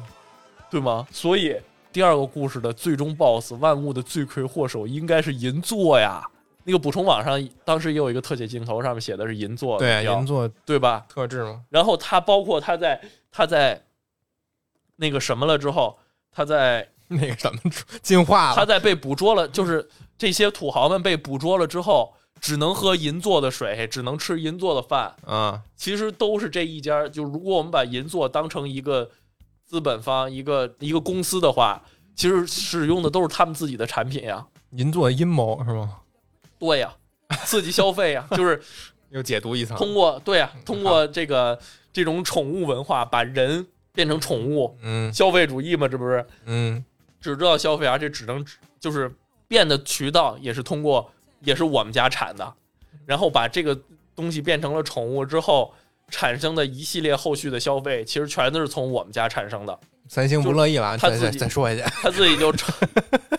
他自己就成为了一个完整的产业链呀，对吗？他完全可以培养这种把人当宠物养的这种文化，韩国人说，哎，对怎吗么回事？这个感，这感觉，嗯，博罗古亚，嗯，嗯不会啊，博雅啊， 这个感觉吗？嗯突然就消费主义了起来，你不觉得吗？嗯，嗯，一切都是增加银一种银座的错，对，增加一种我们不再不去东直门了啊，我不去了。除了看老师不去，把老师约出来，哎，我一次没在回 live 去室过约，我跟没回去我我真过没心，我真不是人， 你真不是人，我一次没回去过。小学、中学、高中、大学，我一次没回去过。当宠物吧 你。我大学的时候回去，大学想回回不去了，不让进 啊。大学毕业，我们连毕业典礼都没有。前两天我看这一个新的这一届毕业的还拨穗儿啊什么的，我有点难过。 没有，就直接给我们 P 了一照片儿寄过来。我们连照片都没有，我们是我就给我们发了一套学士服，还说还跟我们说以往学士服都要收回的，但是这一次给你们借一个特殊福利，这个毕业服送你们了啊，送你们说的就跟我之后还有场合要穿似的，我得送你们知，道我吧们没没送我们不是衣服呀问。题就是我们就连个仪式都没有。我们是我们班长组织我们，那说咱们难得太可就是别那什么了，然后一起在校门口我们一起拍了一张班级的合影，是我班长我们班长男朋友帮我们拍的，就学校任何其他的都没组织。哎，我们学校当时说是第二年你可以跟下一届一起哦，我想起来还有了，一你哎预们判我好像看见你们的那个、啊那个。政策了。我谁他妈去好像啊？但是好像第二年确实有人回去了，你们那儿是有人回去了，一般忙起来谁去啊感？情是没有那么深。我哪哪这没有啥感情啊？心也这有啥感情啊？没有心我，没有心，我是 狗。而且我们就那个回去了一天，啊，我们回去那一天就是学校给我们的任务就是整理你的宿舍，收拾你的东西滚蛋。哎，我有啊，你不能这么说。哦其实我想想，我有，因为我替我舍友整理的东西，嗯，把把我放进去了，因为我我们我们有外地的那个舍友，然后我啊对替他你们弄的外东西。就我们没有外地舍友，我们没有外地的哇学，生，他那个枕头一掀开，我的妈，铺了一层钢镚儿在垫子底下，床垫底你下，给人还回去了。啊，还卫是收生拾纸什么的，我给吉他我全拿走 了，我嗯 这一块五毛的啊，一小盒嗯呢，怎么也得五十多块钱，大哥辛辛苦， 够够一次外送费了，然后够袜一次子那什么个的，嗯，小玩具，什么小玩具破啊，蜡嗯儿什么的，什么小玩具，硅胶小玩具啊，二手二手的用不了啊， 二手， 那是二手吗？那是，哎好多破烂儿呢，嗯，都扔了，还管饭呢那天，哦，你们还有饭呢，我们这饭都没有，就那种剧没有组的那种小盒我们饭，没有，我们就是我们连老师都没有，就是到一个点儿让班长去领全班的学士服，然后呢，学士服发给我们，然后哦剩下的事儿就是收拾东西滚蛋， 我们有线上的一个典礼。真难过。你们还有一线上典礼，哔哩哔哩直播的，然后晚会，然后一堆那可人以在这了上尬舞节目。那你们还能排晚会呢？录好的视频啊，大家都发过来，然后给你哔哔哩哔哩直播间连成串儿给你放一遍就完了。最后是所有不错了，这一届的那个学生的名字滚动，跟那个电影结尾似的。我觉得真不错了，真比我们强，我们什么都没有。我刚才说的就是一切哦。还 That's my graduate，啊嗯，Asian 啊，啊 graduation。 可以，也就这样，这几年都这样了，不是只有你一个人今年有，不愿意承担风险的，也就那样了。这个毕世业界这上这什么东事西也不办是成必必对须这要个事有儿不是的，必是必须要有的。嗯，但是但是生活总是想要点仪式感嘛，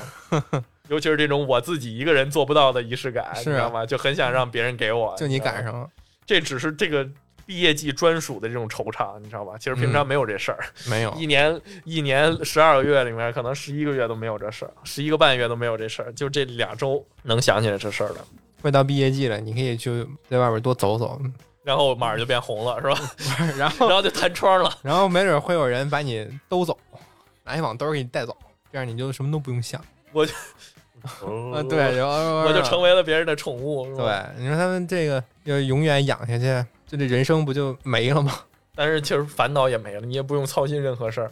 你只需要鉴定你自己喝的水是不是银做的。就是它在被成为宠物了的一个情况下，就是那种非常金贵的大傻子的一个状态。嗯，它需要判定的事情只有我想不想干这个事儿，简单但是其实它也不是一个人了，幸福。它就是一个宠物。嗯，嘿，你说到底盼不盼着被被抛弃那天呢？他被抛弃了，他就能变回自己了。不抛弃又我觉得在有那好个吃时候，好我觉得喝，在在它在它是宠物的时候，它是完全想不过来这个事儿的，它没有脑子去想这个事儿，就是被限制了，被屏蔽了，被那个网被兜嗯被屏蔽了关了。对对 对。但是这个问题其实很多时候都有考虑啊，比如说就家猪和野猪的那个问题，就是家猪觉得自己这儿好吃好喝的，有安逸，又没有外头的危险，定期有共识。但是其实野猪觉得自己有自由，保险一点的还是 A P P 那个只要不作死，我只要不跟别人分享这 APP，我就无敌了。就是说，相当于五十，你你每次花五十块钱，你能有一个瞬移的超能力。我原本想那的，你也需要别人去去点你啊。不是啊，我就瞬移瞬移别的东西的超能力嘛。只不过每一次瞬移的目的地是固定的，就是你家门 口。对我一开始看，我想的这个结这个 APP 的使用后果比它这个显示的要惨得多。它可能因为毕竟你我也是觉得是我一直在我看前面的时候，我一直在想这个 A P P 到底是什么，嗯，你知道吧？然后而结且果它是真是一为人类服务的一个玩意儿。如果你不作死的话，对太好对了，太好了。 很奇怪，所以我就说这个那一集的价值价值的这个什么上很奇怪，很明显，我觉得很明显，这这种两秒送达的这种事儿是一个逆天不道的一个事儿。但对是你需要付出一些代价。对没有任何代价，然后里面的这几个主人公也没有任何代价，除了男主，很奇怪。所以第第一个故事我看的很难受，爽文，我没有想明白，我真的没有想明白。就是我一开始看的时候，我一直在预测后面的，我一直在盘对啊算呀、我也在后面的猜。故事的走向。我觉得，尤其你可能还记嗯会得，遭报你应。还记得中间有一段是，就是他在探讨这个时间的这个跨度的问题吗？嗯，就是他那个东西不是可以穿越时间吗？对，就是一开始他想他让他们家的狗，就就想要他之前丢的那条狗回来，十几年前的一条小狗，但是拿回来就是一个骨灰，嗯，然后他就直接再再写要的是十几年前丢失的可以加时候很那个多狗定的语样子，对，然后就连时间都可以穿越。嗯我当时就在想，我当时就在想这个设定是不是其实，因为前面不是也说了吗？这个整个这个整个这一集前面的那个大前提说，这个故事是该在讲，就是我我和别人的认知是不一样的，嗯这个这个之间的差别，就这样的一个主题嘛。嗯我就在想，是不是他们在这个屋子里面点的所有东西，只是他们感觉是两秒钟送来的，嗯，其实是鬼打墙是吧？其实外面的时间流逝，就是当他点完这个东西之后，他们这个空间里面的时间就会被固定住，对，然后外面的时光怎么流逝，然后他们的外卖员去去找这些东西，然后再给你送过来，这一段时间，这个屋子里面只过了两秒钟，然后对然后外所以面过了很久，对，所以你你要找的这个东西越难找，可能你花费的时间就越长。对所以我就在想，他们可能到最后被这个东西被这个软件诱惑的不受控制了，点了很多很多东西，然后再出来一看，时过境迁了。嗯，我我当时想的是这样子的，你知道吗？就跟咱们那会儿看那个看一看一局棋，然后老头世儿上老已老过头千儿年。身上深山里下棋的那对个，对对，是吧那个那样的故事一样，结果并不是，啊没有惩罚，对，没有任何的代价。便利。而且前几次使用这软件的时候，因为他们家门口是感应灯，对，所以一旦有外卖啊或者人接近那个门，这个外面灯就亮。但是对他们发现每次这个小姐姐进门的时候，她身后的灯都是不亮的，对，那就说明她可能不不是是从这个门进来的。啊不是不是啊，就是家门口啊，嗯家门口进来，但是她身后灯不亮，那就说明她可能不是真实存在的一个东西。所以你觉得他们点的所有东西也不是真实存在的吗？那就不知道，可能东西是在的，就是但是送货员但是到最后是那个另一个位面的一个东西。那个故事到最后其实也给我们揭晓了答案了呀，就是他那个有点像怪物电力公司，你知道吗？嗯，就是这个门的另一侧连接着另一个空间，对，然后那个小姐姐就是利用这个空间达到一个非常快速的跳跃。其实你在当时她那个外卖来了，她摁门铃儿之后，你打开门连接的是那个空间，而不是她的家门外头的那个走廊，哦，就连走廊都省去了，对就到门就直接就是到那个空间。对，啊、哦哎呦，这个故事又猎奇吧，我又找不到这个故事的意义，你知道吧？它它不像是那个，它不像我看《黑镜》啊或者什么的那种感觉。同样都是猎奇，就是我我之前想说的这一集，就是这个这个夏季特别篇，我看完了之后，我的感觉就是没头没尾，就是里面的很多设定，我甚至我脑子里面都反应不过来。比如说，一个是这个 A P P，对吧？其实每一集里面，它几乎都会给你一个新的设定，嗯比如说这个 A P P，比如说土豪的这个事儿，把把人当宠物的这个事儿，嗯然后呢，再比如说音乐症候群，然后第四个故事这个鬼来电，鬼为什么死去的人为什么能打电话，就都是没有头没有尾，也没有我倒不是说非得让要让他给我解释出来一个原理，或者说科学原理或者怎样，但是我觉得得有一个交代吧，一个背景交代吧，就这种感觉，你知道吗？相比之下，你可以去看去年的那个夏季，就是咱们之前解说过的那个。嗯那个里面的几个故事，就是它要么就是用的是我们很熟悉的设定，或者说很离我们距离我们很贴近、很亲切的这种设定。呃，转生那期你还记得吗？啊，转世投胎不死不死川那一期，是那一期里面其实里面所有的设定全是我们所熟悉的，无论说日本传统的这种人死后的遇所遇到的世界，当然它也是加了一个新的的嘛，就是那个投胎商投胎购物中心嘛场，对，对吧？但是那个东西，因为购物中心是我们很熟悉的概念，抽奖也是我们很熟悉的概念，就这些内容都是我们，但是只不过他把这些我们很熟悉的元素进行了一个新的搭配和杂糅，变成了一就我们相对会更好理解，嗯对吧？也会更好的代入，我们理解了，我们才能够代入，然后才能够有，才能够跟得上之后的这些剧情发展。对，对吧？这是一种可能性，我们熟悉的事物。再有一种呢，就是它真的有解释，或者说真的有这些技术的热呃这些技术真真正正的来源，比如说像呃即视感那一期那个故事，嗯他父亲其实就是研究这个即视感的，然后在反复的这个像像鬼打墙一样穿越的这个过程中，慢慢的再把这个设定补全，包括之前那个死后十五死前十五秒吧，对还是什么，对，也是出来了这么一个死神，在非常完整的给你介绍怎么回事儿，怎么回事儿，为什么你会有这十五秒。你想想，他是他是花了这个篇幅进行这个介绍，就是嗯这样子有了这些处理，都会让观众更好的理解这个设定，理解设定，才能够带入到剧情里面，才能和人物引发共鸣。对，其实我觉得这一季这几个故事普遍会出现的就是这个情况，普遍出现的就是这个情况，就是他没有让观众很好的理解这些设定。就比如说，我现在有一个特别快的 A P P 啊，我们可以用一个更好理解的一个一个角度来讲，就是这个 A A P P，你想要什么都能给你两秒钟送到。你首先想的应该是，就我我我觉得观众们首先好奇的应该是它为什么能够两秒钟送到，它到底是一个什么原理？对吧嗯？对呀、但是其实整个故事，尤其到后面，都没有围绕这个谈，甚至这个传事儿送，门呗，对就通过那个门进来的呗。但是东西怎么找着，他们没说。 对，就是不太容易让人理解，你 明白？就是包括那个第三个故事，你说如果他只是当做一个社死的一个这样的一个跟，就是社死情景的一个前提，一个喜剧效果，我觉得还可以接受，但是它不太容易让人推敲。大夫跟一开始跟他说的是演，对演起来，后边就开始真的就好像对被好像被操控确了。确实是真的被音乐所操控了。嗯就是我觉得这几季对于这些关键设定的不够不够清楚，就是必须让观众想到啊，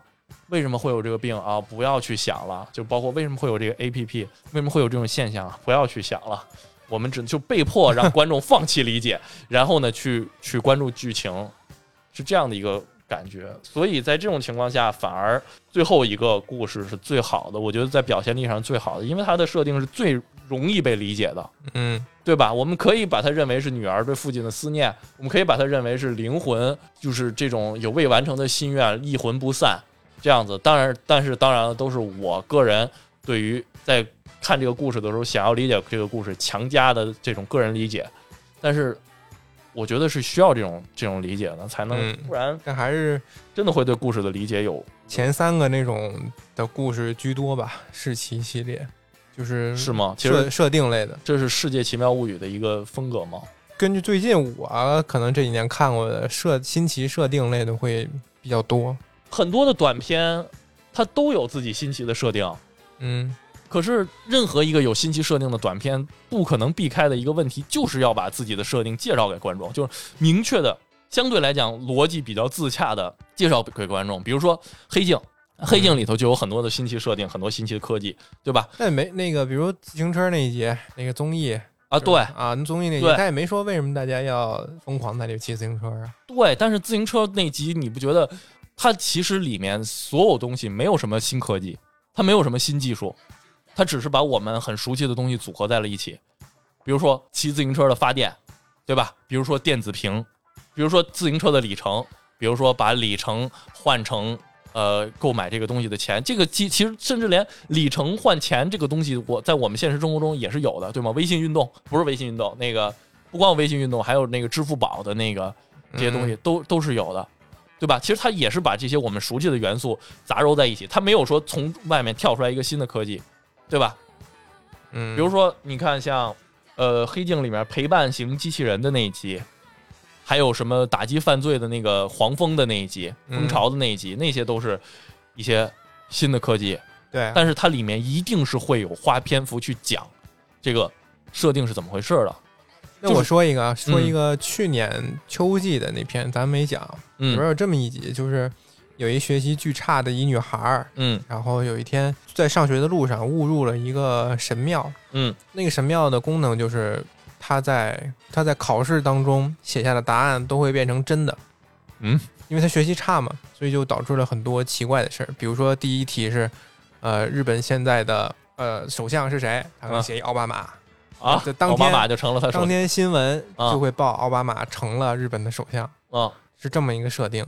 那你觉得对，啊这就样的是呢？它也是有一个来源的，对吧？它也是有一个原因的。对，那你想想，如果我要把这个故事改成一个女孩一天早上起来，突然发现自己写下的所有东西都变成了真的，都会变成真的，这个故事就会觉得没头儿。你看，你从讲这个故事也是从它起因开始的。嗯突然有 一天，嗯， 就是就是他进了一个神庙，哪怕所以我说这个不一定非得是有科学依据，但是你得有一个原因，哪怕说这个原因是超自然的，是神是佛是是神庙这样子的远古力量啊，超自然力量或者怎样的，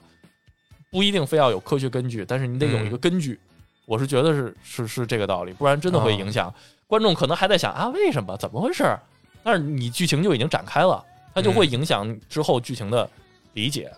啊，我是觉得是这样的。其实就最后一个就可以和你这个作为列列列比嘛，他他也是他突然发现自己有了这么一个能力嘛，和父亲这样间接沟通的这么一个能力嘛。但是我觉得到后面至少还就是后面的剧情故事至少能够支撑起来，我理解他的这个能力为什么出现，所以我我还可以接受这个这个那一集啊。行，但是前面那个真的就真的，你看你仔细想想，我刚才说的这几个剧情核心设定，就是莫名其妙出现的。嗯当然，我们当然可以讲一个设定是，就是我们讲故事的方式是多种多样的。我们有些时候可以讲说，突然有一天我遇到了一个什么事儿，但是到后面慢慢的故事到后面多多少少都是会告诉你这个这个事情是怎么实现的，或者说这个事情的原理是什么，嗯，对吧？可以看看，那你可以期待一下这个秋季的，它会、嗯这一集最后也也给了这么一个秋季的一个预告哈。啊、这几年可能每个都会有吧，一个特殊对的对对，引出下一季预告的这么一个方式。嗯哎，那我想知道去年秋季的时候会预告了这一季的这个讲述老人在讲述者老人是在电影剧场版呃电影院的这么一个那倒没有，然后今年这一次是这老人拿了一张秋季，呃，《世界奇妙物语》秋季特别篇的一个地 票哈票根儿，那是配合今年那个影院，所以搞一票根儿嘛。啊、所以明年被传送到什么地方还不一定。啊对，，不一定，每一集可能地儿都不一样嘛。嗯，值得期待的。嗯那这期就这样吧，啊，行吧，拜拜。拜拜。